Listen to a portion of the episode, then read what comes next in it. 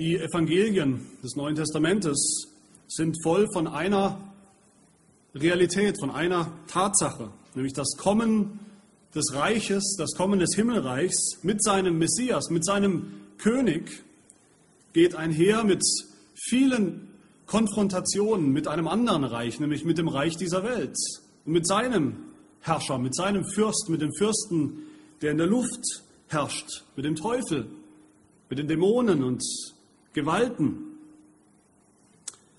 Und das Matthäusevangelium bringt diesen, diesen Kontrast dieser Konfrontation vielleicht deutlicher als jedes andere der Evangelien. Sozusagen in HD, in Full HD ist hier zu sehen, wie diese Reiche aufeinander prallen.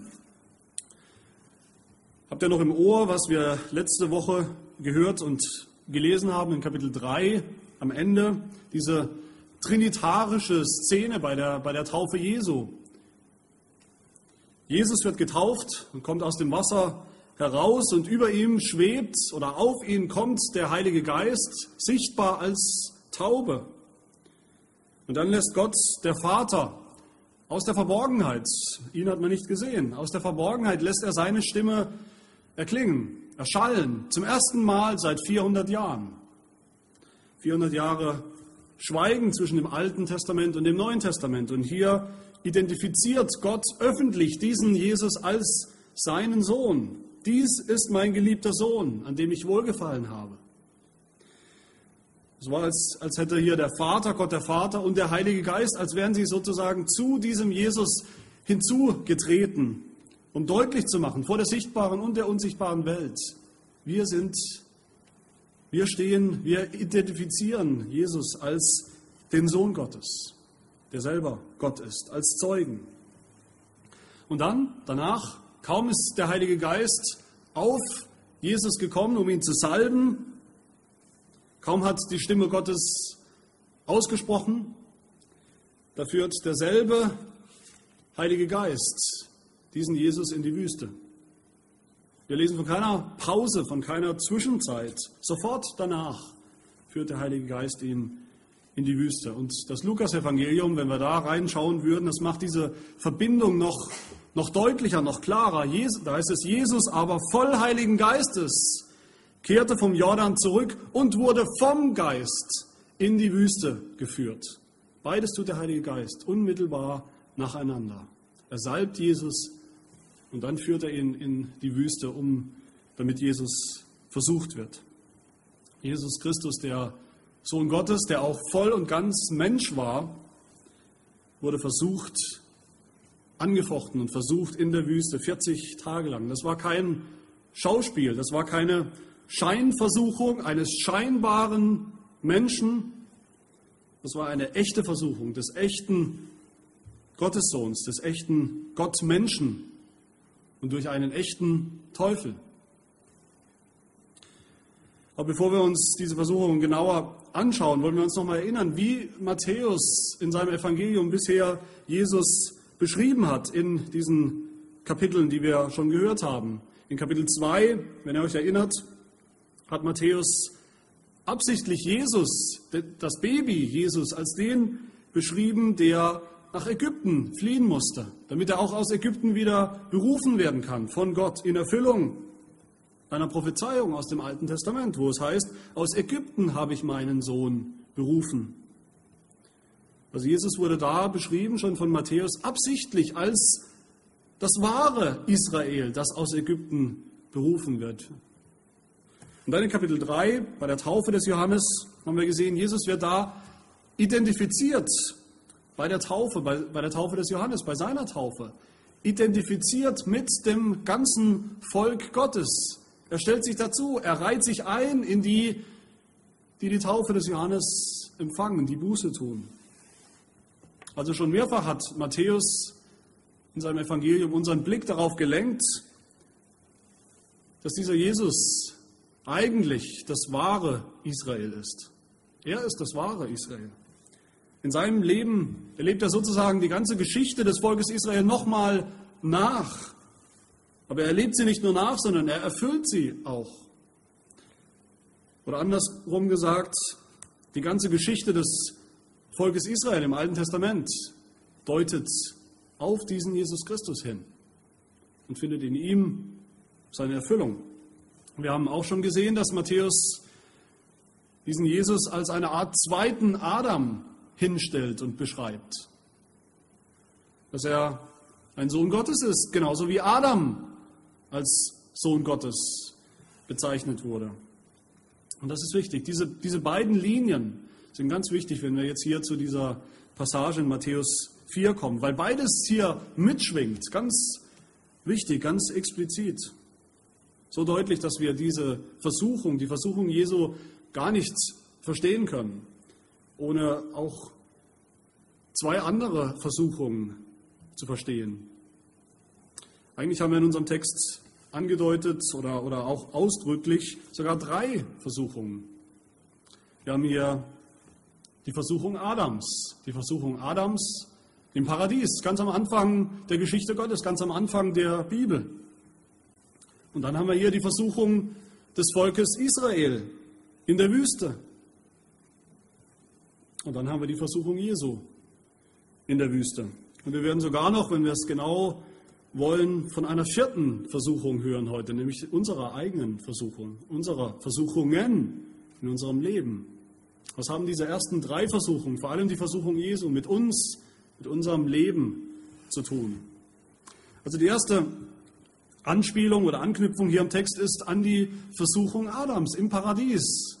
Man kann diesen Text nicht lesen, ohne da nicht daran zu denken und erinnert zu werden. Adam, selber ein Sohn Gottes, ohne, ohne menschlichen Vater, ohne menschliche Mutter, bekam von Gott einen Auftrag im Garten Eden. Und Gott teilt ihm auch Bedingungen mit. Er sagt ihm, was er darf und was er nicht darf, was er zu tun hat und was er nicht zu tun hat. Und nach diesen Bedingungen wollte Gott ihm dann entweder das Leben schenken, ewiges Leben für sich und für alle seine Nachkommen, oder die Strafe, den Tod für seinen Ungehorsam, für sich und für all seine Nachkommen. Und die Zwischenzeit war eine Art Probezeit, war eine, eine Zeit der Prüfung für Adam. Gott hat Adam auf die Probe gestellt, hat Adams Glauben geprüft, hat Adams Vertrauen auf ihn, auf Gott geprüft. Aber nicht nur Gott, wir wissen auch von dieser Geschichte im, im Garten Eden, dass dann auch und vor allem der Gegenspieler Gottes kam, der Versucher als Schlange. Und er versuchte den Menschen, wie es, wie es seinem Charakter, wie es seinem Wesen entspricht, das tut er immer. Er versuchte den Menschen, er wollte ihn verführen. Wozu? Verführen zum Essen. Interessanterweise, wenn wir sehen, in allen drei Versuchungen geht es um das Essen.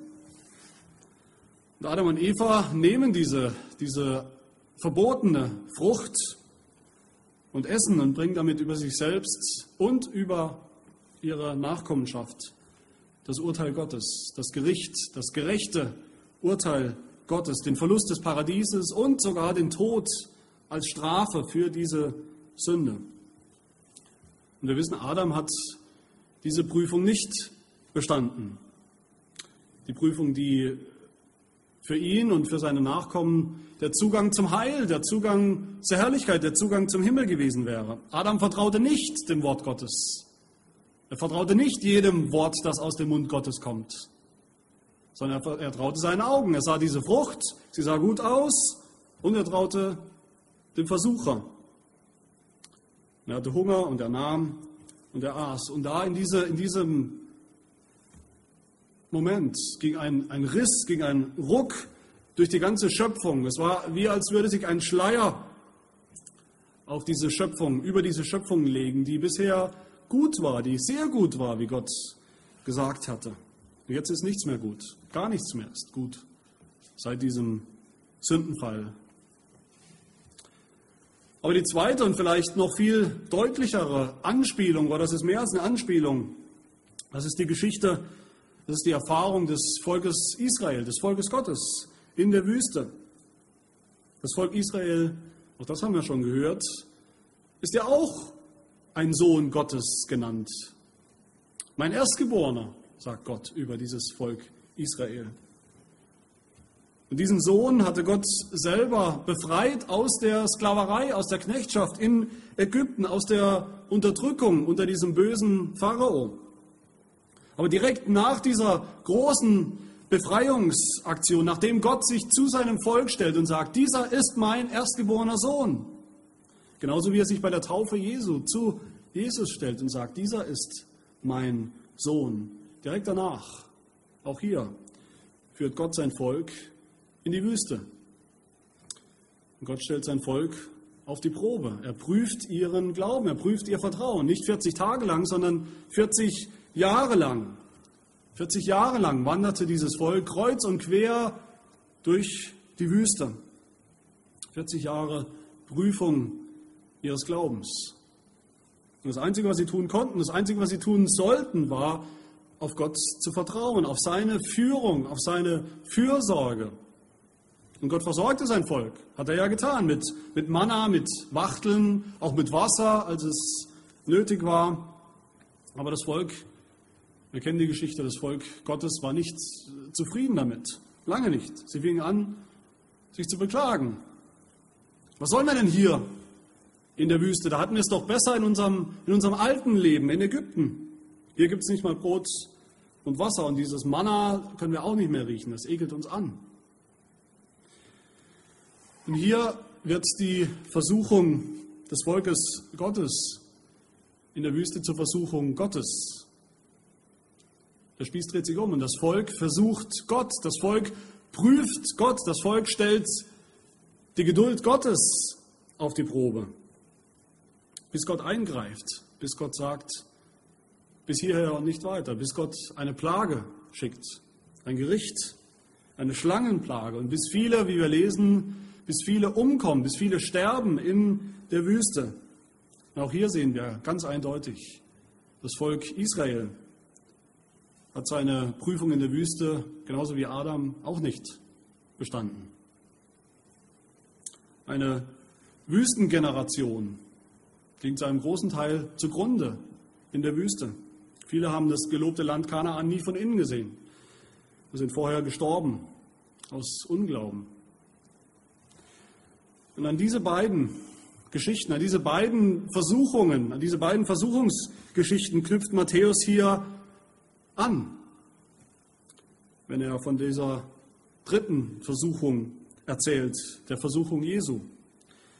Er knüpft an an die Probe, an die Prüfung des ersten Adams und er knüpft an an die Prüfung des Volkes Gottes in der Wüste. Zwei Versuchungen, zwei Prüfungen. Und in beiden Fällen haben die, die geprüft wurden, ihre Prüfung nicht bestanden, sondern haben jämmerlich versagt. Aber nicht nur für sich selbst, sondern auch für die ganze Nachkommenschaft. Und wir sollen begreifen, und das will Matthäus uns hier an dieser Stelle vermitteln, unter der Inspiration des Heiligen Geistes, bei dem, was er hier schreibt. Wir sollen begreifen, der, der hier auftritt, der hier an die Öffentlichkeit geht, zum ersten Mal, der, der hier in die Wüste geführt wird und versucht wird, der, der 40 Tage lang nicht mehr gesehen wurde, wie Mose, der auf dem Berg Sinai war, 40 Tage und 40 Nächte, bevor das Volk in das, in das Land Kanaan einziehen sollte. Jesus war 40 Tage in der Wüste als Vorbereitung für sein Amt, für seine Mission. Johannes Calvin redet hier von einer Rekrutenzeit. Er sagt, das war die Rekrutenzeit Jesu hier in der Wüste. Und auch dieser Jesus, sagt uns Matthäus, auch dieser Jesus ist nicht, wird hier nicht für sich allein auf die Probe gestellt und geprüft. Er steht auch und er handelt auch stellvertretend für seine ganze Nachkommenschaft, genauso wie der erste Adam, genauso wie Israel. Er hat ein Amt als Mittler, er hat ein Amt als Stellvertreter des Volkes Gottes. Er repräsentiert das wahre Israel, das wahre Volk Gottes. Und deshalb steht hier in der Wüste alles auf dem Spiel in dieser Versuchung. Hier steht alles auf dem Spiel. Wenn Jesus nicht bestanden hätte, diese Prüfung, dann hätten wir kein Evangelium. Dann gäbe es keine Erlösung, dann gäbe es keine Errettung. Aber wenn er seine Prüfung bestehen würde, dann hätte er damit für sich und für alle seine Nachkommen das Recht erworben, das Recht erkauft, ihnen den Himmel zu öffnen, ihnen den Himmel aufzuschließen. Er hätte den Zugang ins Paradies wiederhergestellt, der durch Adams Sünde verschlossen worden ist. Also Jesus begegnet in der Wüste dem Teufel, der ihn versucht, demselben Teufel, dem Adam begegnet ist in seiner Versuchung. Und das ist schon seit Jahrtausenden mittlerweile, die Menschen versucht, im Misstrauen gegen Gott versucht, im Unglauben, der sie versucht zur Sünde. Und dreimal kommt dieser Teufel zu ihm. Und dreimal versucht er ihn.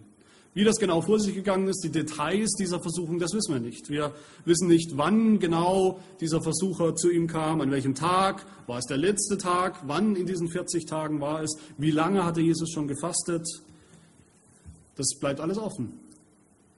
Ob Jesus den Teufel mit eigenen Augen gesehen hat oder ob es eher eine Art Vision war, ob Jesus wirklich auf die Zinnen des Tempels gestellt wurde oder ob das auch eher einen visionären Charakter hat, all diese Dinge wissen wir nicht, die bleiben unbeantwortet. Aber ausgelöst wurde diese ganze, dieser ganze Bericht, diese ganze Versuchung des Teufels, ausgelöst wurde das von der Szene zuvor, von der Szene am Jordan, als Jesus getauft wurde, als die Stimme Gottes, die Stimme des Vaters öffentlich sagt und öffentlich bezeugt, dieser ist mein geliebter Sohn. Das, diese Aussage, diese Rede Gottes führt zu diesen drei Angriffen des Satans. Wenn du wirklich Gottes Sohn bist. Der erste Angriff hier in Vers 3. Wenn du Gottes Sohn bist, so sprich, dass diese Steine Brot werden. Wir müssen richtig verstehen, was der Satan hier sagt und was er hier nicht sagt, was, was hier die wirkliche Versuchung ist, die er Jesus hier präsentiert. Die, die Frechheit, die, die subtile Frechheit und die wirkliche Versuchung des Satans ist nämlich nicht, dass er in Frage stellt, dass Jesus der Sohn Gottes ist. Das ist nicht die Versuchung. Das setzt er voraus. Darauf baut er sogar seine, seine schlüpfrige Versuchung, seine, seine Argumentation auf. Er sagt, du bist doch der Sohn Gottes. Aber gerade weil oder, oder wenn du der Sohn Gottes bist, dann kannst du doch deinem Fasten einfach ein Ende machen. Du kannst Steine verwandeln in Brot. Du brauchst nicht auf die Versorgung Gottes zu warten. Du brauchst nicht auf den Zeitplan Gottes zu warten. Mach Gebrauch von deinen göttlichen Fähigkeiten, die du doch hast und besorgt dir selber zu essen auf übernatürliche Weise. Seht ihr die Parallele? Adam und Eva wurden versucht zu essen, wo sie nicht essen sollten. Und Jesus wurde versucht, vom selben Versucher zu essen, wo er nicht essen sollte. Schlimmer noch, Jesus ist ja genau deshalb gekommen. Er ist zu uns gekommen als Immanuel, als Gott mit uns. Er ist in diese Welt gekommen, unter uns sündhafte Menschen. Er hat sich freiwillig seiner, seiner ganzen göttlichen Herrlichkeit entledigt, seiner Macht entledigt, entäußert. Das war sein Auftrag, das gehörte zu seinem Auftrag, zu seiner Mission, dass er als Mensch kommt, dass er als Mensch leidet, dass er als Mensch stirbt. Und wenn er hier an diesem Punkt, das müssen wir uns bewusst machen, wenn er hier der Versuchung des Satans nachgegeben hätte, seine Menschheit Mensch sein zu lassen, und wenn er hier zu seiner Gottheit gegriffen hätte, um für sich selbst zu sorgen, dann wäre das das Ende seiner Mission gewesen das Ende seines Auftrags als leidender Gottesknecht, das Ende seiner Selbsterniedrigung um unserer Willen.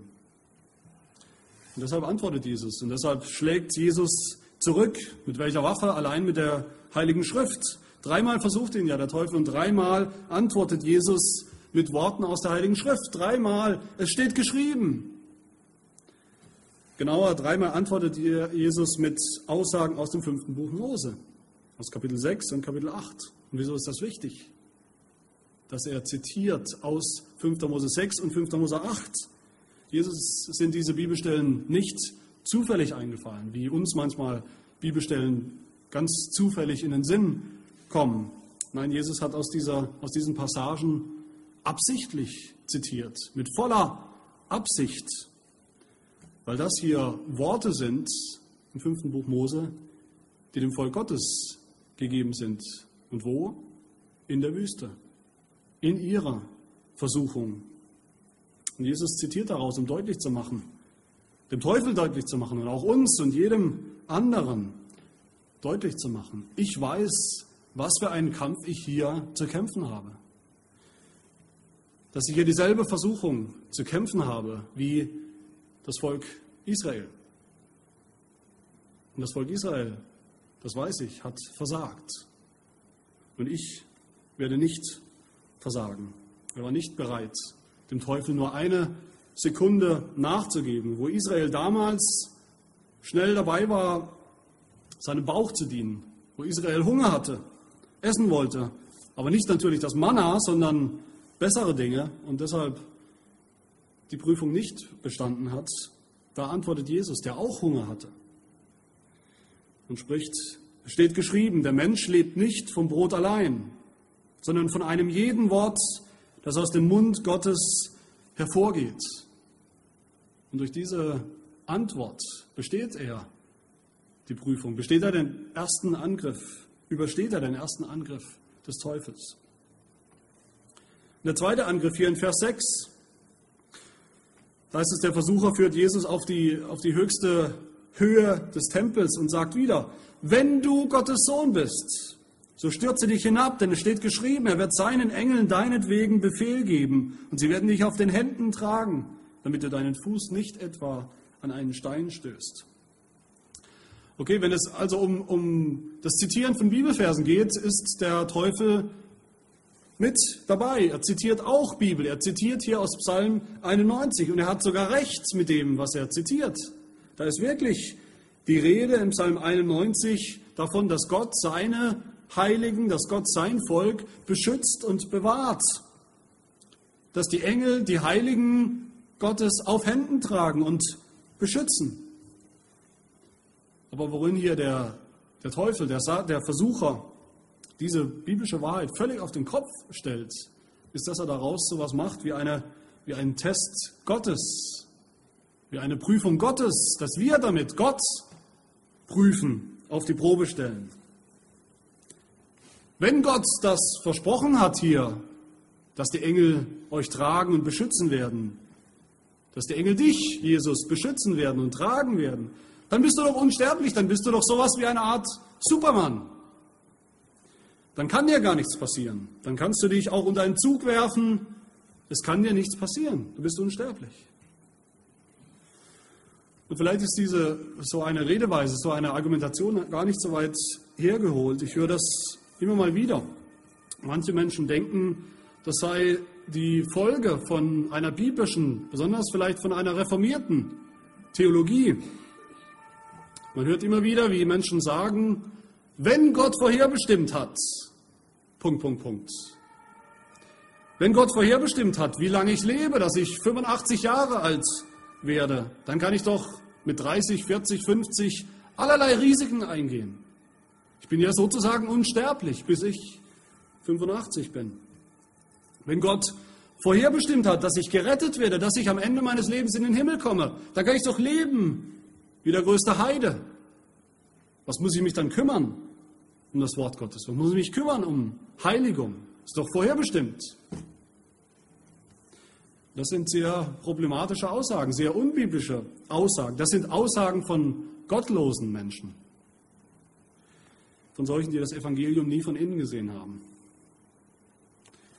Die sich vielleicht philosophische Spielchen draus machen zu theoretisieren, was Gott kann und was Gott nicht kann, was Gott möglich ist, was Gott unmöglich ist. Und die damit Gott versuchen.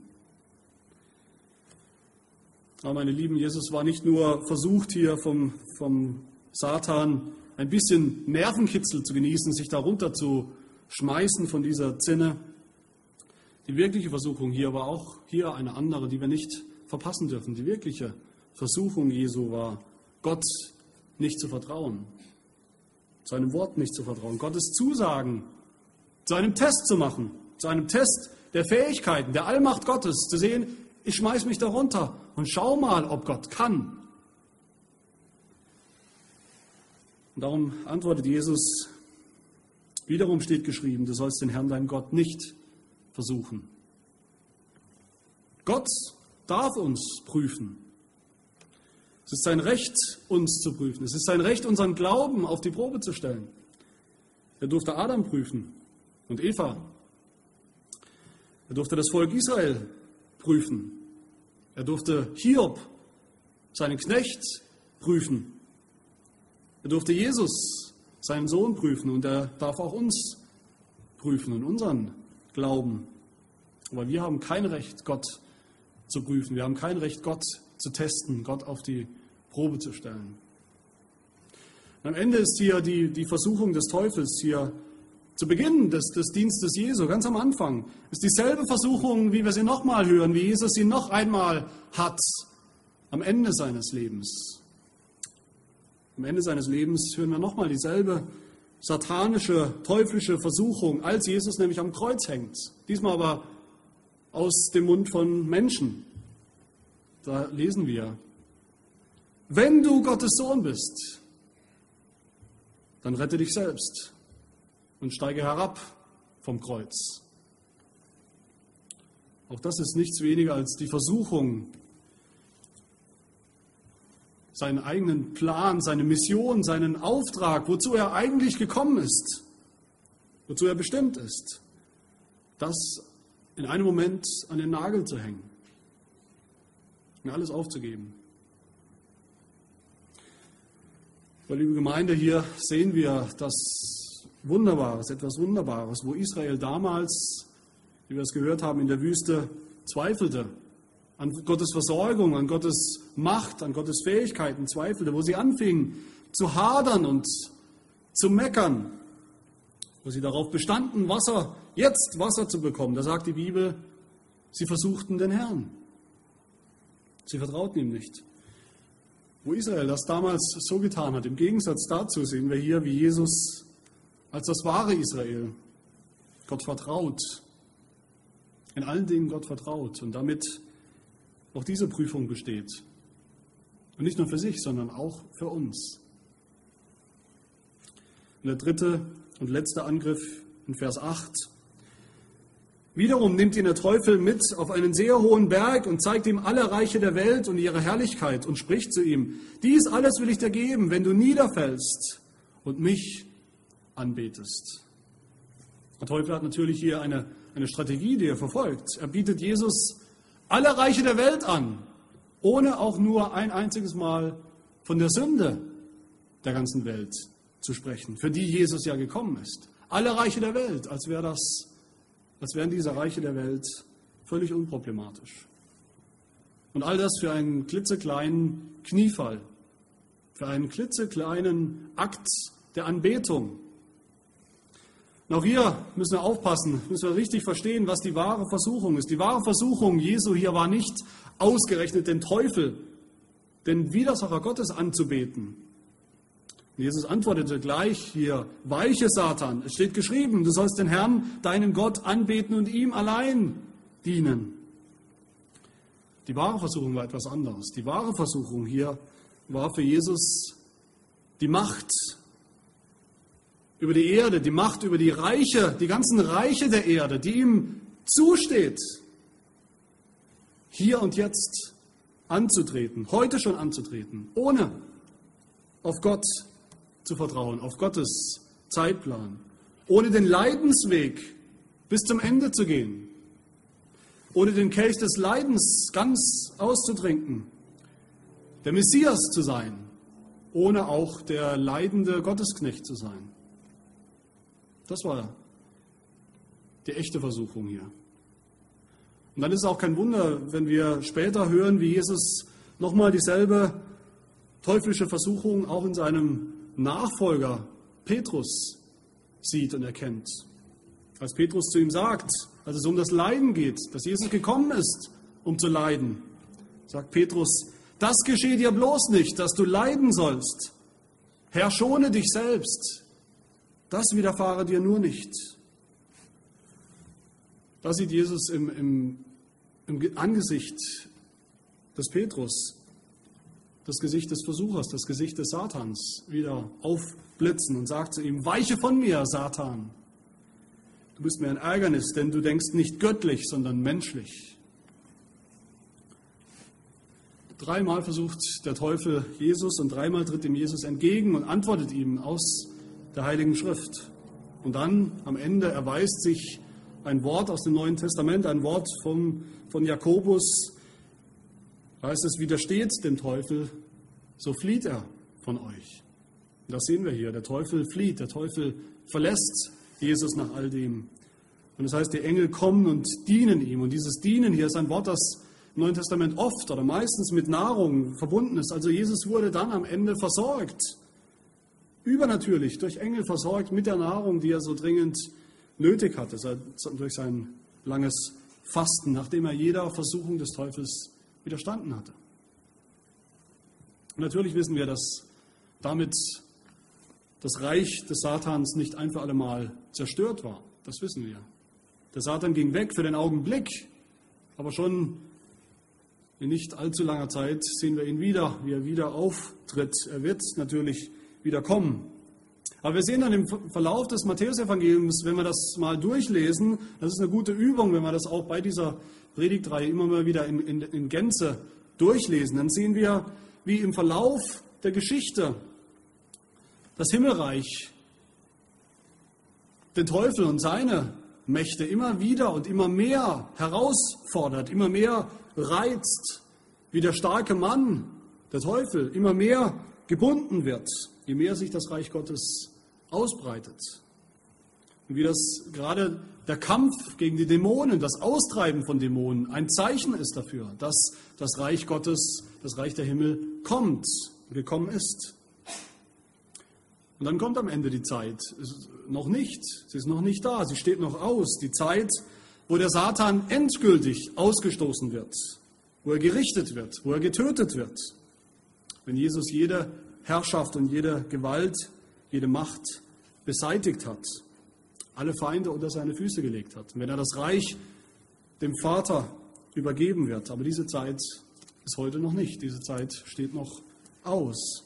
Und deshalb, liebe Gemeinde, deshalb ist der Versucher, derselbe Versucher, derselbe Satan auch heute noch aktiv. Auch unter uns. Auch wir werden versucht vom Satan.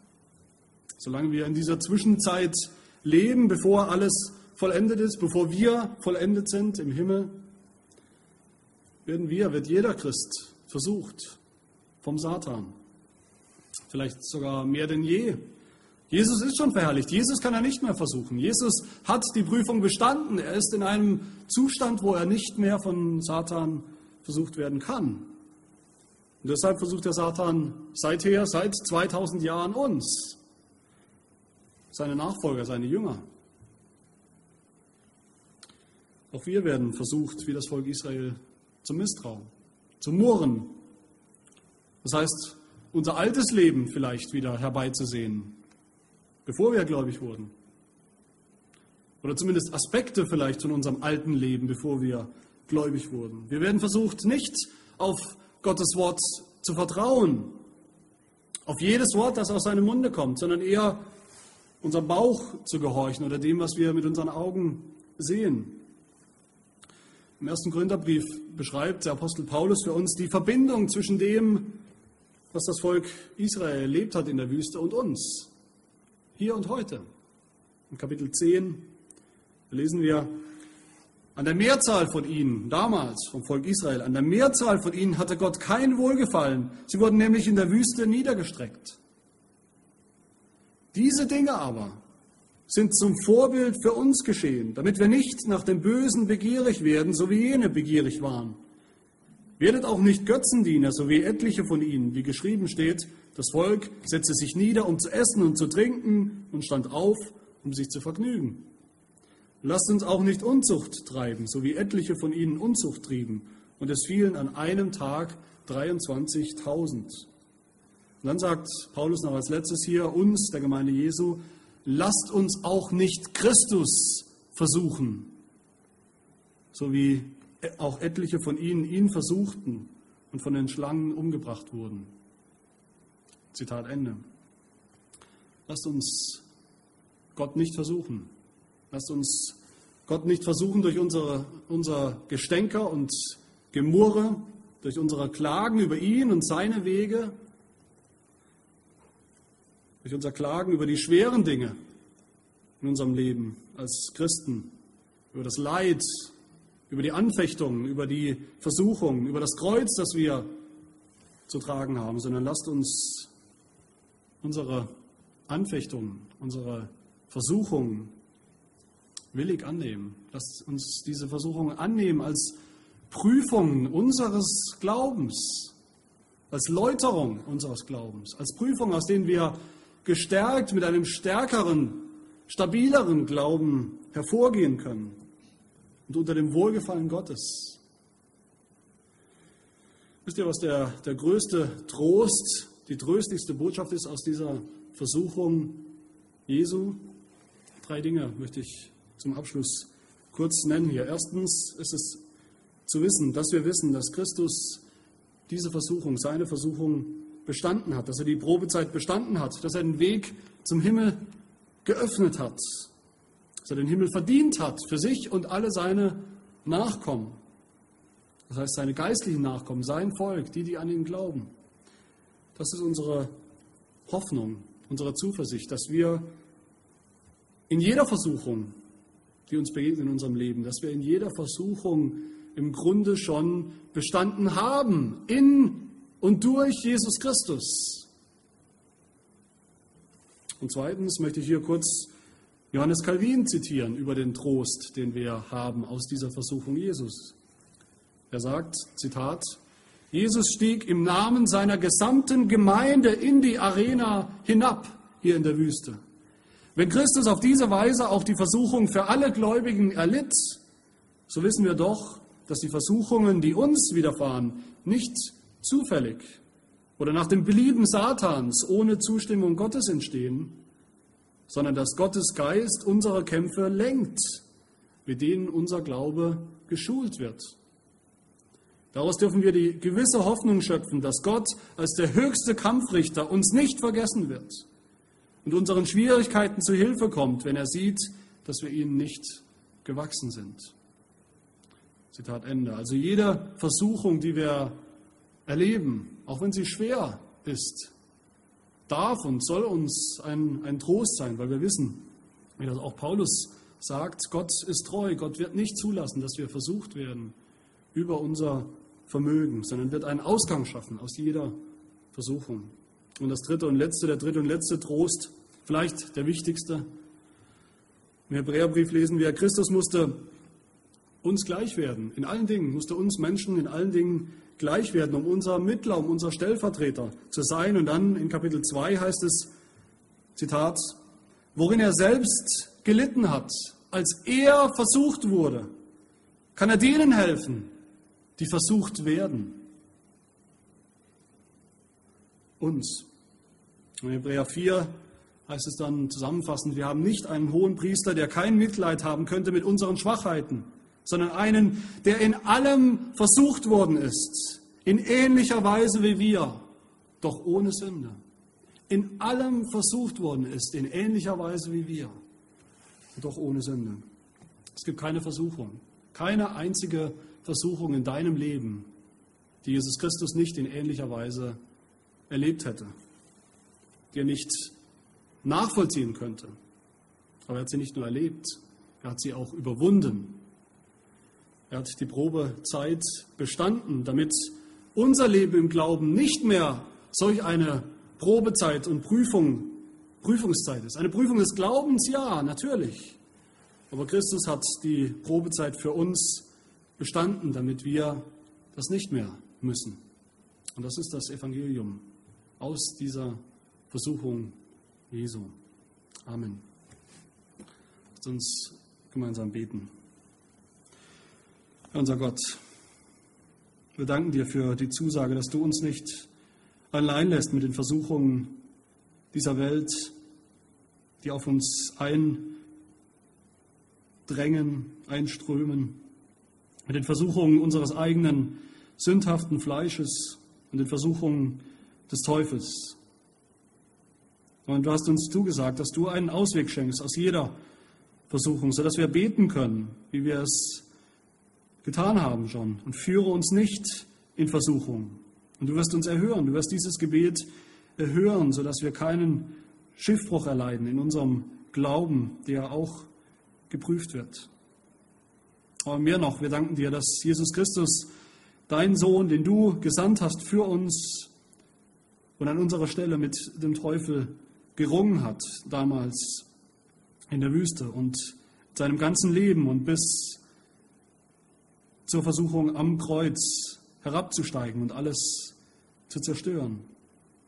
Dass Jesus gerungen hat und dass er gegen den Teufel gesiegt hat, dass er nicht schwach wurde, sondern dass er die Probezeit, die Prüfung bestanden hat und damit den Himmel geöffnet hat für sich und für uns.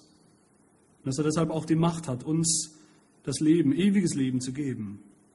Herr, so bitten wir dich, dass du uns immer mit diesem Blick auf Jesus Christus, auf den Anfänger und Vollender unseres Glaubens leben lässt, alle Tage unseres Lebens, in jeder Lebenslage. Darum bitten wir in Jesu Namen.